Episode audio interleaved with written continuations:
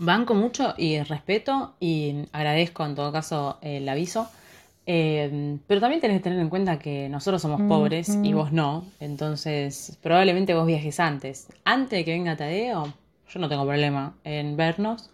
Pero, pero obviamente que si es una limitación para vos que Tadeo esté, no sé, en mi casa eh, y que por ese motivo no nos crucemos, yo no me voy a ofender jamás, porque cada uno es libre de estar y juntarse con quien tiene ganas.